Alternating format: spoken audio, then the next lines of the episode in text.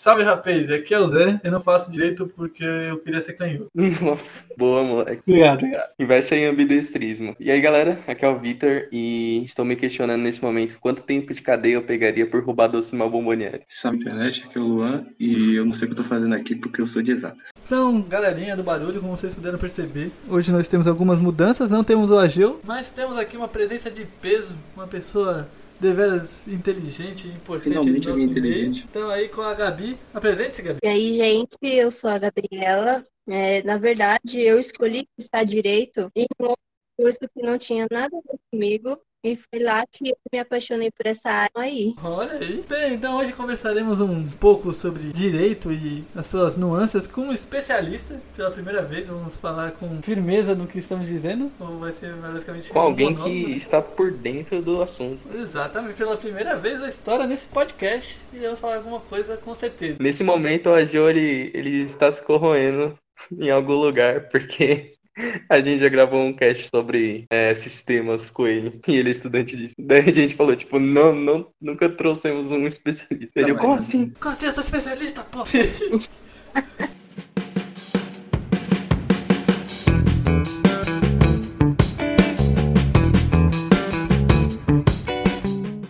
Às primeiras perguntas aqui que nós temos para a nossa convidada de hoje. Então, Gabi, aqui a primeira pergunta que a gente tem para fazer para você, assim, para a gente começar aqui a introdução da nossa conversa, é por que você escolheu essa área para você estudar? Bom, como eu já havia dito, é, aos 15 anos eu tinha decidido comigo cursar uma outra área, que era administração. Aí o que, que eu fiz? Resolvi entrar num curso técnico de administração. Porém, lá eu descobri que eu não tinha nada a ver com essa área. Eu odiei, odiei mesmo, e me apaixonei pelo direito lá que tinha uma matéria de legislação empresarial, e aí eu vi a facilidade que eu tinha e o prazer que eu tinha de falar sobre leis e essas coisas. E aí eu comecei a pesquisar sobre o assunto e atrás, e aí eu decidi, ninguém mais tirou da minha cabeça.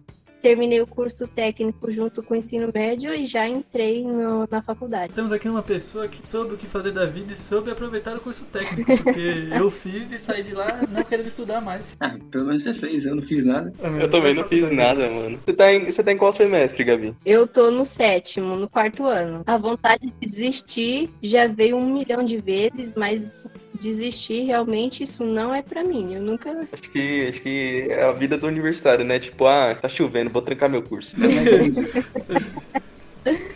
É Ai, mas assim. Então, aqui a próxima pergunta que eu tenho pra você, Gabi, é que as principais áreas de atuação do seu meio e qual você pretende fazer carreira? o direito ele tem um grande leque, né, de áreas de atuação para você construir carreira. Então, a principal delas é a advocacia. Dentro da advocacia, você pode tanto ser um advogado particular, tanto quanto um defensor público, que é aquele que é contratado pelo Estado. Quem contrata essas pessoas são aquelas que não têm, é, geralmente, é dinheiro para poder contratar um advogado particular. Então, o defensor público ele trabalha de graça para essa pessoa, mas ele é pago pelo Estado, certo? Certo. Certo. Temos também o advogado da União. Ele defende causas é, da União e ele só atende causas federais. Então, por exemplo, ele vai defender o Estado e não as pessoas em si, no caso. Ele pode é, defender políticos ou coisa desse tipo, você fala? Sim, no caso também de fiscal, sabe, de fiscalização aduaneira, ele atua bastante. Ele atua muito em causas políticas, mas ele atua mais em causas de, de grandes tributos, sabe, de empresas contra o Estado. Aí, no caso, ele vai, ele vai ser o advogado do Estado, e não da empresa, e não de uma pessoa física. E outra uma pergunta que eu tenho, tipo assim, na questão de. Na questão de advocacia, assim, o advogado, ele pode atuar tipo, em várias áreas, tipo, criminal, é, direito do trabalhador, ou ele normalmente só atua, tipo, numa área? Se ele é criminal, ele é criminal, se ele é do trabalho, do trabalho. Isso é a escolha de cada um. Eu poderia, no caso, atuar em todas as áreas do direito como advogada, ou só em uma ou duas, isso depende, eu posso escolher, entendeu? Mas eu posso atuar em todas que eu quiser. Mas o ideal seria que, tipo, por exemplo, você escolha atuar em várias áreas. É, atende vários casos, só que você, seria o ideal ter uma especialização em pelo menos alguma, assim. Sim, o ideal é, seria se especializar nessas áreas, né? Porque você acaba pegando uma bagagem maior E também você vai adquirindo a experiência, né? Conforme você vai advogando, você vai descobrindo quais áreas você vai ter mais aquele, aquele gosto de defender, né? Como eu, por exemplo, sempre gostei desde o início da faculdade de direito penal. Então eu tenho na minha cabeça de que eu quero me especializar nessa área e advogar nessa área mas eu também gosto de outras, como a empresarial e o tributário. São áreas que eu também gostaria de advogar. Entendi. Aí, dentro dessas áreas do direito, a gente também pode falar do Ministério Público, né? No Ministério Público, a gente também tem o papel do promotor de justiça. Ele funciona como um fiscal da lei. Então ele atua no processo a fim de que a lei seja cumprida. É aquele aquele camarada no processo de que acusa o réu, né, no caso.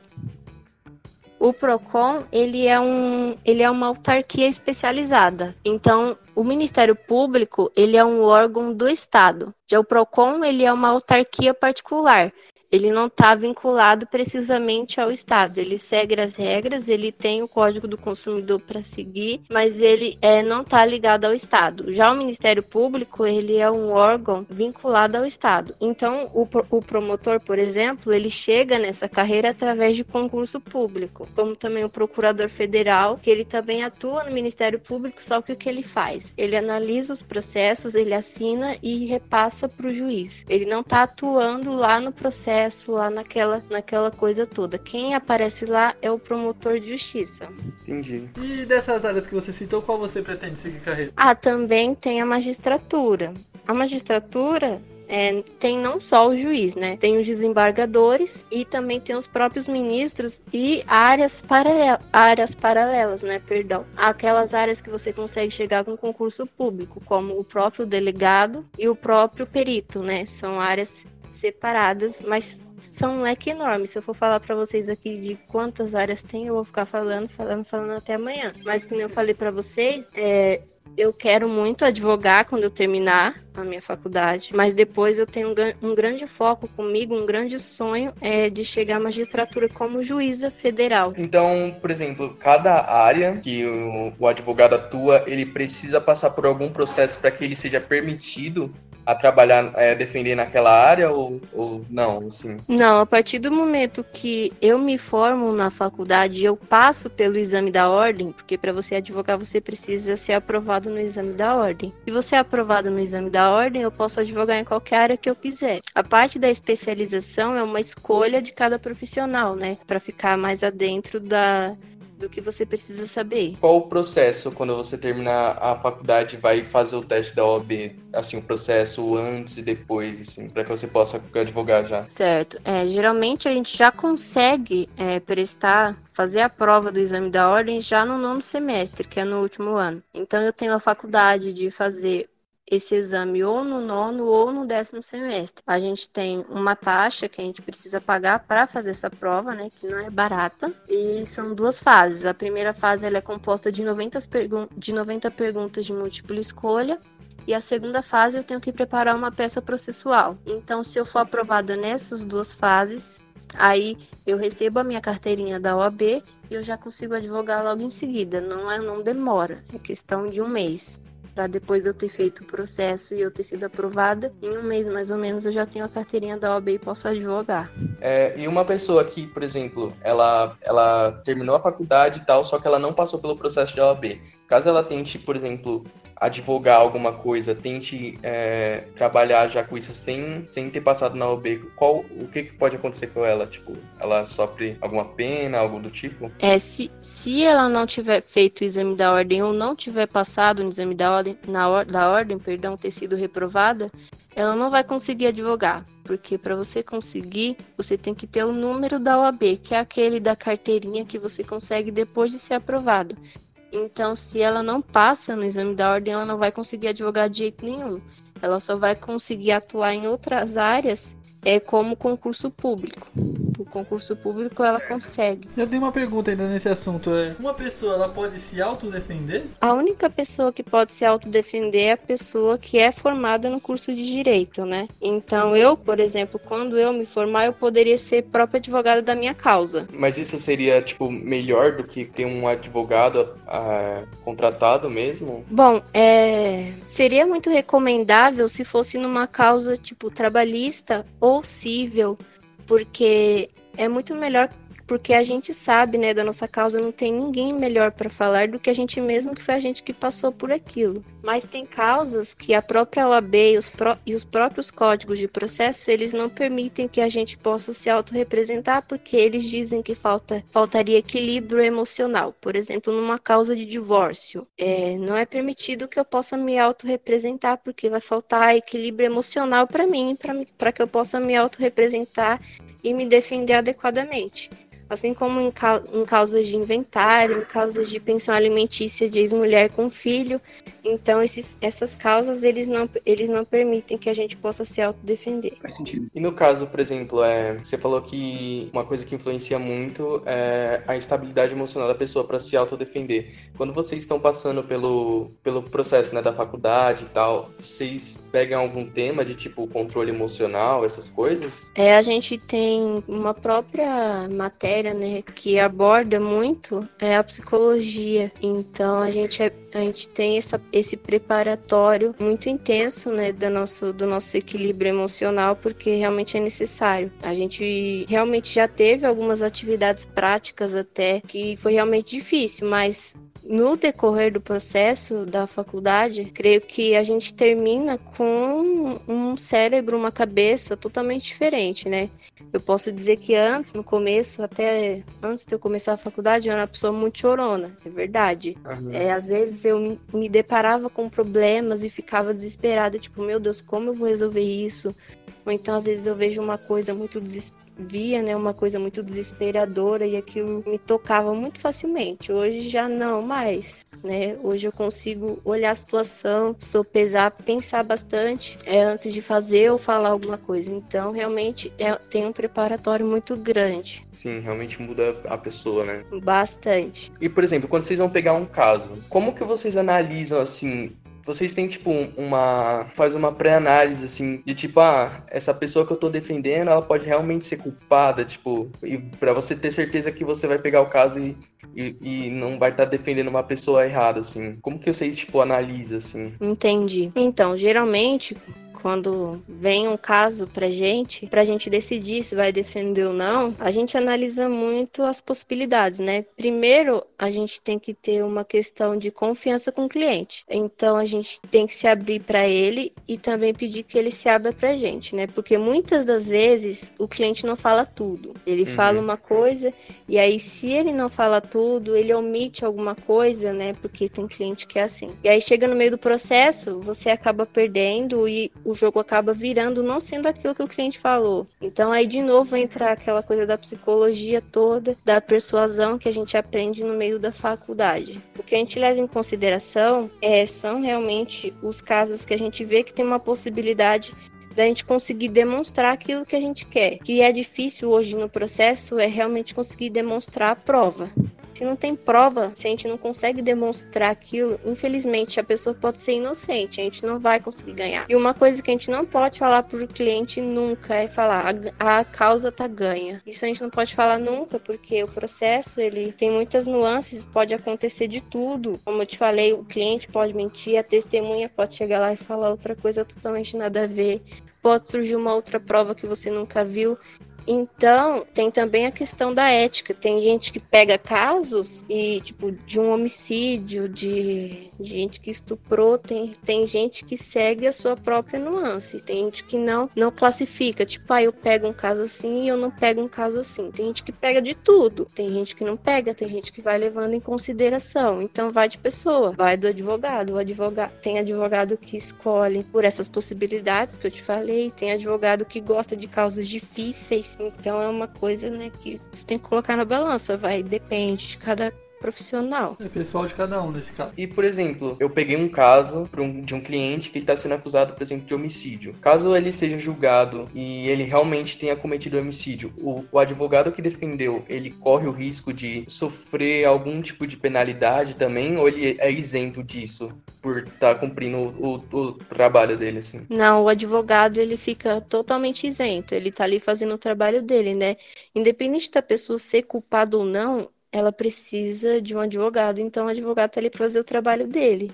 Muitas das vezes até ele mente para o advogado, e mesmo que o advogado saiba que ele é culpado, você tá ali para fazer o seu trabalho, para fazer o juiz acreditar no contrário, para que ele seja absolvido. Então, é o trabalho dele. O advogado não responde por nada. Próxima pergunta que a gente tem para ela aqui já é uma coisa mais específica sobre a área, e é como funcionam as leis no Brasil. Então, de um modo geral, para se criar leis, quem cria, quem tem essa competência é o legislativo, ou seja, o Congresso. Nós temos duas câmaras, as câmaras dos vereadores e as câmaras dos senadores. Geralmente são eles que criam um projeto de lei, e aí depois de feito esse projeto, é feita uma sessão de votação em cada câmara. E então, dependendo do projeto de lei, se é uma lei federal, se é uma lei estadual, municipal, se é um decreto, é difere o modo de aprovação mas geralmente é necessário a aprovação da maioria das, dos representantes que estão presentes ali na sessão. Aí depois que for aprovada aquela lei ali nessa sessão,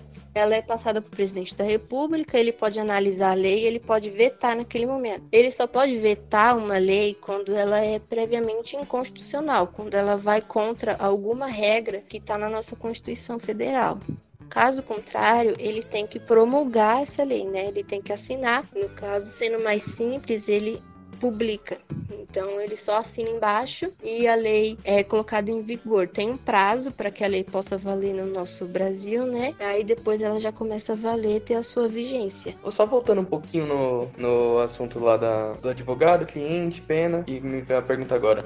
É, como que é feito o cálculo da pena da pessoa? Então, a dosimetria da pena, ela está estabelecida no nosso Código Penal a partir do artigo 59. Então, lá fica estabelecido as fases de dosimetria da pena que o juiz tem que seguir. Geralmente cada lei ela tem uma pena mínima e uma pena máxima. Certo. A dosimetria da pena ela é composta por três fases. Na primeira fase o juiz ele estabelece essa pena mínima e aí depois na segunda fase tem o que nós chamamos de atenuantes e agravantes, que são o que posso diminuir na pena dele e o que eu posso aumentar. Isso leva em circunstâncias no comportamento dele já como pessoa e no próprio crime que ele cometeu. E aí depois, na terceira fase, vem as, as causas de aumento e diminuição novamente, só que essas causas de aumento e diminuição também estão estabelecidas no código. E aí depende de cada lei. É, e quanto tempo da pena ele é obrigado a cumprir? Porque depois de um tempo ele pode cumprir em regime semiaberto, é isso? Algo do tipo? Então, dependendo do crime, nós temos estabelecido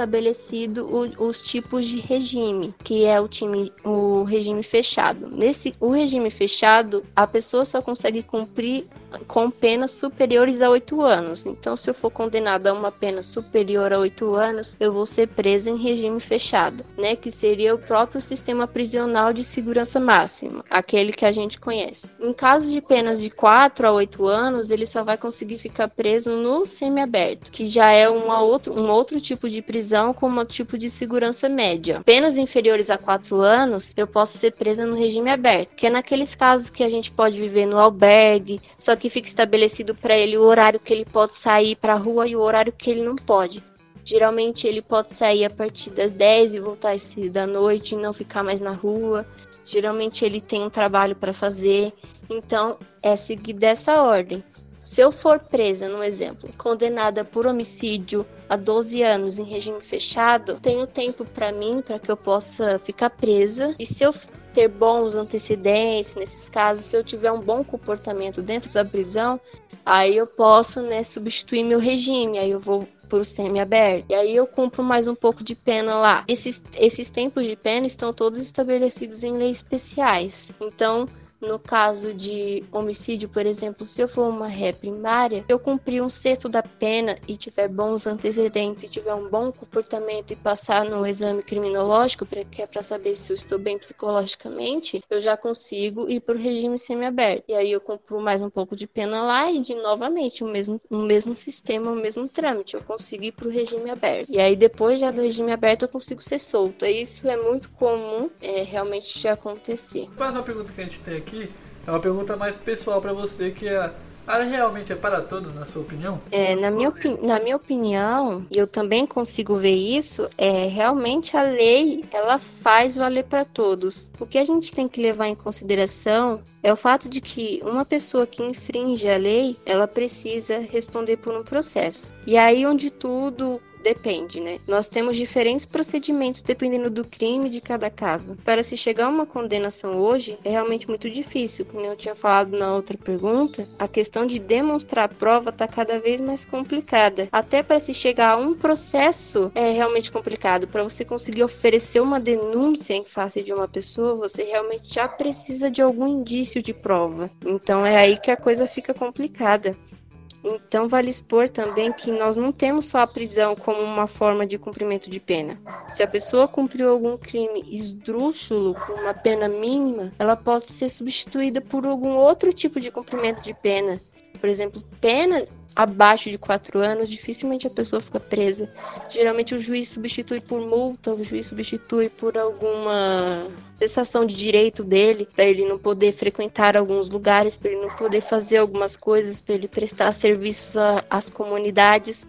Então, isso, isso é muito comum. O que vai variar mesmo da lei é isso que eu estou falando para vocês. A lei tá lá, tá no papel. Agora, a estrutura para fazer colocar na prática, para a pessoa realmente cumprir, é, aquilo que ela cometeu para ela pagar por aquilo é outro trâmite. Não depende só da gente querer da gente saber realmente que a pessoa é culpada. A, a questão de provar é muito difícil. Sem falar que o processo ele tem inúmeros princípios constitucionais que a gente tem que seguir. Então, não só a vítima ela tem direitos, garantias e deveres, mas o réu também ele está garantido de muitas coisas para ele, né? Porque o processo ele precisa ser justo, é, ele precisa ser equiparado. Então, não basta eu saber que aquela pessoa é criminosa, eu preciso conseguir realmente demonstrar aquilo de uma forma concreta, Concreto. senão aí a lei não vai valer de nada. Aí é uma questão disso, né? A lei tá lá, para ela conseguir ser realmente cumprida comprida tem outro turbilhão de coisas.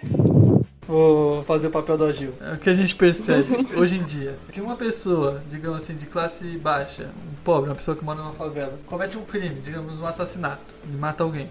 E uma pessoa de rica, que tem dinheiro, que classe alta, comete o mesmo crime, com a, basicamente, digamos, as mesmas circunstâncias. É mais fácil, assim, pelo que eu vejo, e não sei se você vai concordar, a pessoa que é de classe baixa e que não tem como contratar alguém específico para proteger ou para tentar assegurar os direitos dela, ela ser culpada pelo crime que ela cometeu do que uma pessoa que tem uma condição de, de contratar trilhões de advogados. Você concorda com isso ou você acha que eu estou viajando? Eu entendi o que você quis dizer. O que acontece muito nesses casos de uma pessoa pobre versus uma pessoa rica que cometeu o mesmo crime é que eu falei para você, o processo ele tem muitas garantias. Então, uma pessoa que é da elite, por exemplo, e tem condições para conseguir contratar um advogado, dependendo do crime que ela cometeu, ela já vai ter uma nuance a mais, porque, por exemplo, na maioria dos crimes eu posso pagar fiança. Certo. E aí, pagando a fiança, as pessoas, né, geralmente as pessoas leigas, acham que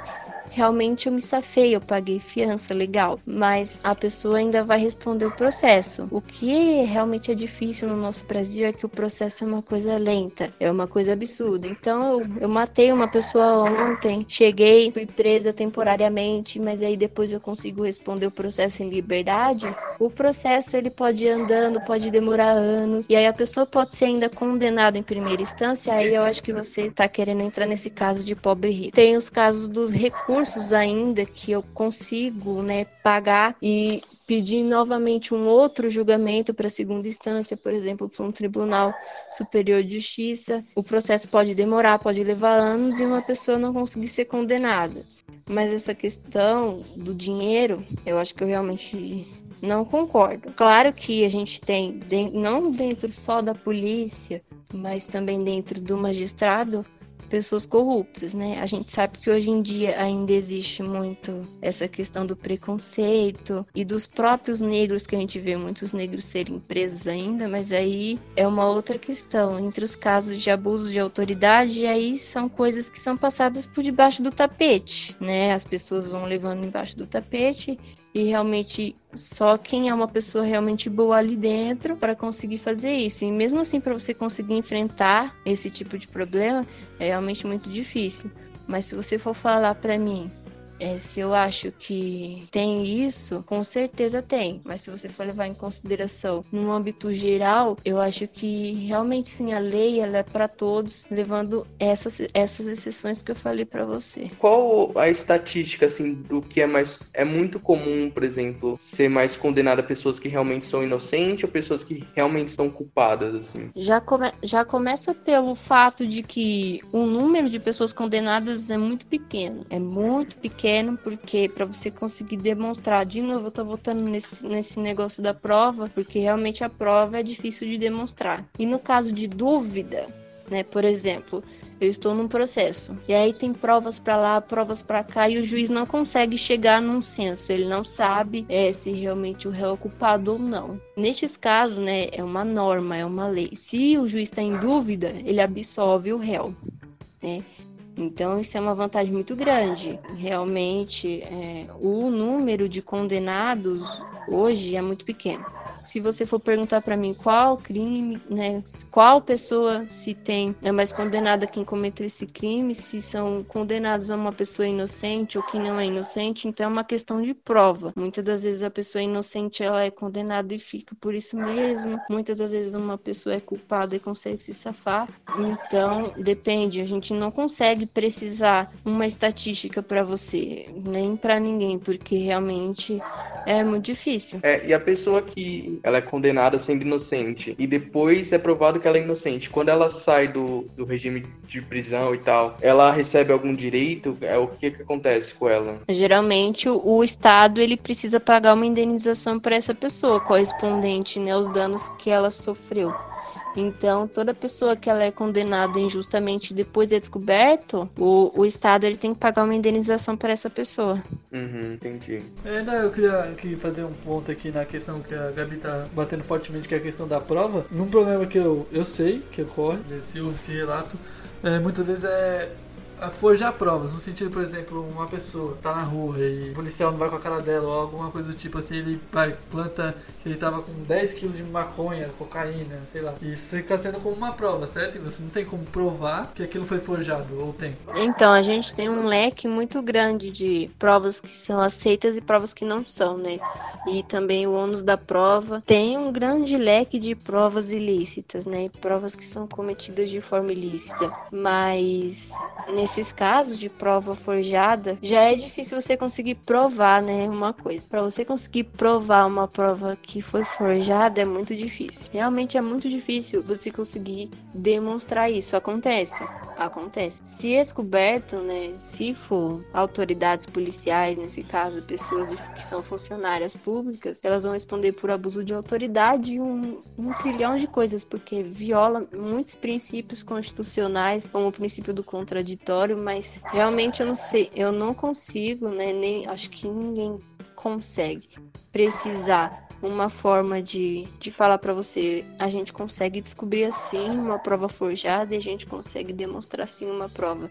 Porque realmente cada prova tem um procedimento, né? A gente não tem uma coisa específica que a gente pode falar nesse caso? Uma pergunta meio idiota. Quantas instâncias tem no Brasil? Ah, sim. A gente tem duas instâncias, né? A primeira e a segunda, que é compostas por juízes mesmo, juízes normais. A gente também tem as justiças especializadas, que tem a justiça eleitoral e a justiça militar e a justiça do trabalho. Todos esses são tribunais regionais é, territoriais, então eles são justiças especializadas que vão julgar nesses casos. São instâncias superiores, no caso, por exemplo, de uma reclamação trabalhista e a empresa foi condenada em primeira instância, a pessoa ela pode recorrer para a segunda instância e depois ela pode recorrer para a justiça especializada, que é o Tribunal é, do Trabalho, no caso. Depois dessas justiças especializadas, a gente tem os próprios é, tribunais de justiça em cada estado, que ainda são compostos por juízes, e a gente tem o STJ, que é o Superior Tribunal de Justiça, aí a gente já está composto por pelos desembargadores, no caso são três. E aí é o órgão colegiado que vai fazer o julgamento do recurso no caso.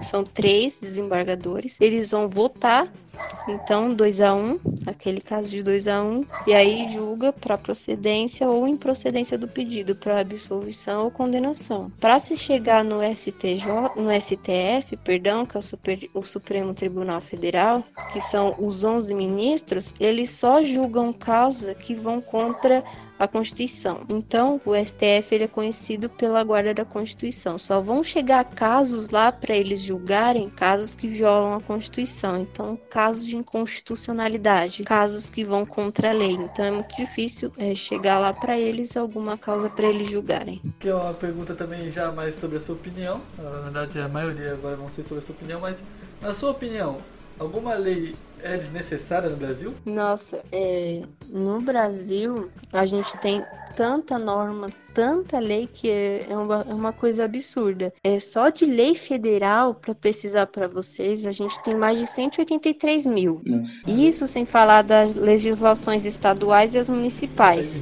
Tem muita lei inusitada, muita lei esdrúxula e até muita lei obsoleta, né? Tem um decreto, é um decreto-lei de 1966, para vocês terem uma noção, tá em vigor. Esse, esse decreto é da época da ditadura, né? Então, ele ainda tá em vigor hoje no Brasil pra gente. Ele estabelece como crime fabricar açúcar em casa. Olha que, que coisa absurda. É uma coisa. Tem, então, essa para mim é uma lei obsoleta, é um negócio absurdo, né? A gente tem uma Constituição Federal de 1988 e a gente tem um decreto-lei da época da ditadura regulando uma coisa tão absurda hoje ainda é uma coisa que me deixa.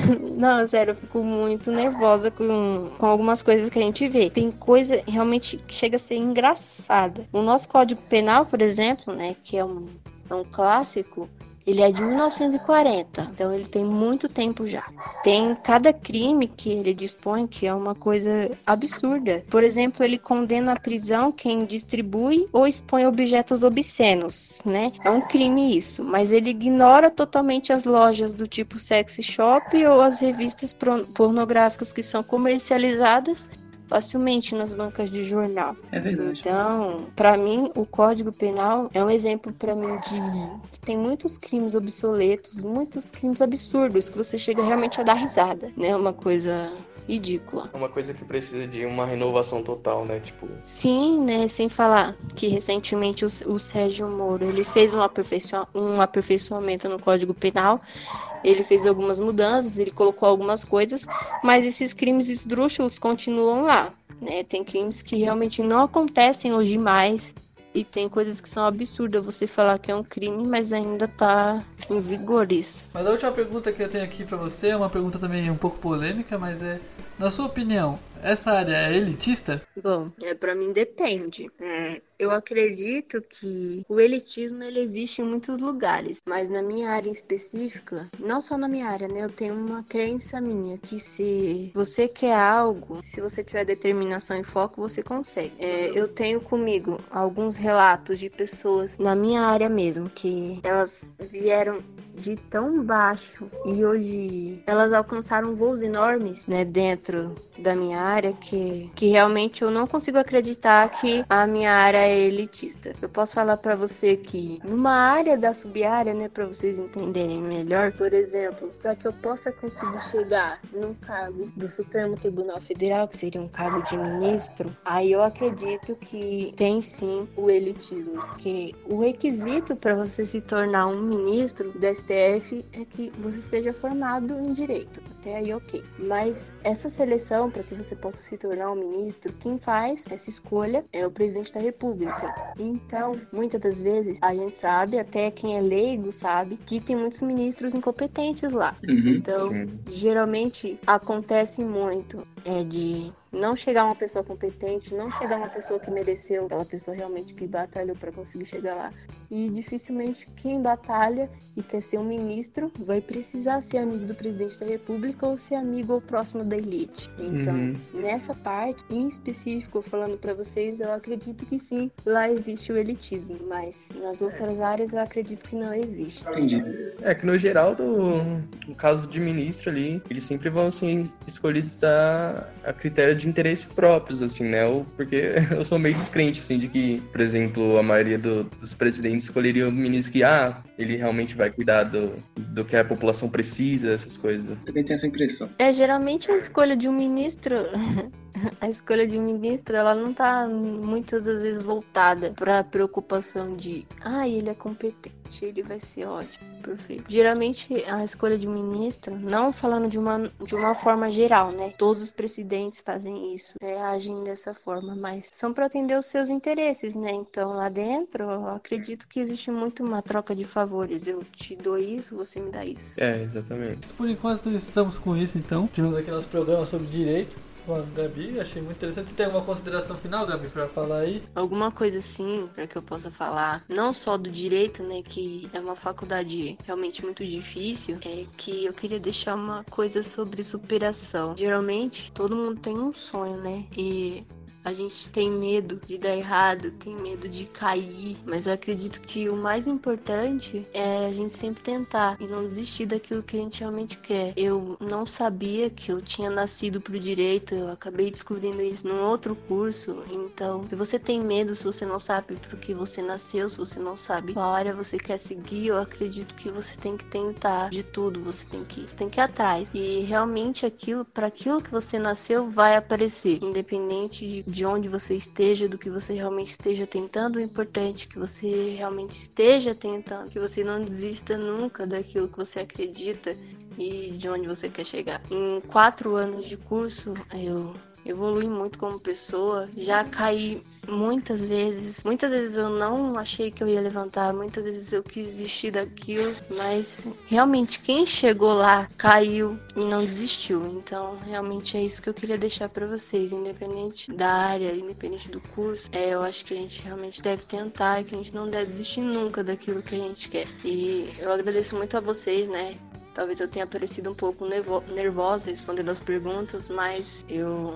Era isso que eu Não, queria que isso. deixar. É isso aí, né? Não tem como você tem- descobrir o que você vai gostar se você não tentar realmente, né? Você tem que se expor às coisas. Ah, mas é isso aí, gente. Eu gostei de falar com vocês, eu gostei de conversar com vocês, viu? Que isso, foi um prazer receber você aqui. Não, mas foi um papo muito legal mesmo. Então, Foi. Gostei foi legal. bastante. Faltou o Ageu pra me bombardear, né? não, mas sinta-se à vontade para voltar, né? Sinta-se à vontade. As portas estão É, se abertas. tiver um tema qualquer que seja, pode vir que a gente está aceitando. Tudo certo, então.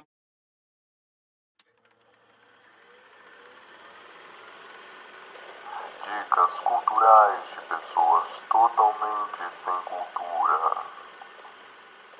Mas vamos começar aí com as dicas culturais. Vai começar pela nossa convidada, né? Qual é a sua dica, Gabi? Bom, atualmente eu tô assistindo uma série muito legal. Eu não sei se vocês gostam, né? Mas essa quarentena tá me deixando bem, bem doida. Então, é, eu tô assistindo uma série Peaky Blinders. Ah, legal. Eu não sei se vocês se vocês gostam, mas é uma série bem bacana que traz toda essa contextualização do crime e de gangsters. Então, eu acho que volta bastante pra minha área. E uma coisa que eu queria compartilhar com vocês é a série You. Vocês já ouviram falar dessa série? Ah, já, já. Eu já assisti Ah, sei, temporada. sei. Já assisti também. Pois é, vou contar também. vocês. Gente, eu só comecei a assistir essa série porque eu tô fazendo meu TCC da faculdade, né? E eu escolhi um tema muito louco, que foi psicopatia. Então, eu vou falar sobre psicopata. E aí eu comecei a procurar coisas absurdas pra assistir sobre psicopata. Então, eu comecei a assistir Yu, eu tô lendo cada livro. Gente, eu olho pra uma pessoa na rua e falo: será que essa pessoa é psicopata? Vocês não têm noção.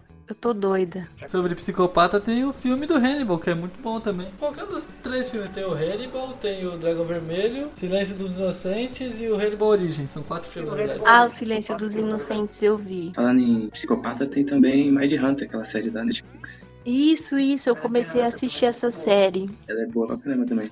Também tem o Dexter, né? Tem Dex. Olha só, tá vendo muitas coisas pra agregar no meu TCC. Mais alguma dica cultural, Gabi? Mas um livro que eu gosto muito é Mente Milionária. Mente Milionária, não sei se vocês já leram. Só vocês procurarem lá Mente Milionária, é um livro excepcional, né? Fala muito da, da gente se autoanalisar, da gente ter uma, um equilíbrio emocional maior e da gente sempre estar correndo atrás daquilo que a gente quer. Então, esse livro é incrível pra mim. Me ajudou bastante na trajetória do curso, quando eu pensei em desistir. Esses livros de autodesenvolvimento pessoal me ajudaram bastante. Agora a próxima dica aí, Luan, qual é a dica? Vou bancar o Vitor agora, vou vou indicar uma banda de Luiz Eterno Rei. Eterno Rei. Eterno Rei, eu tava ouvindo esses dias, achei, achei bem legal.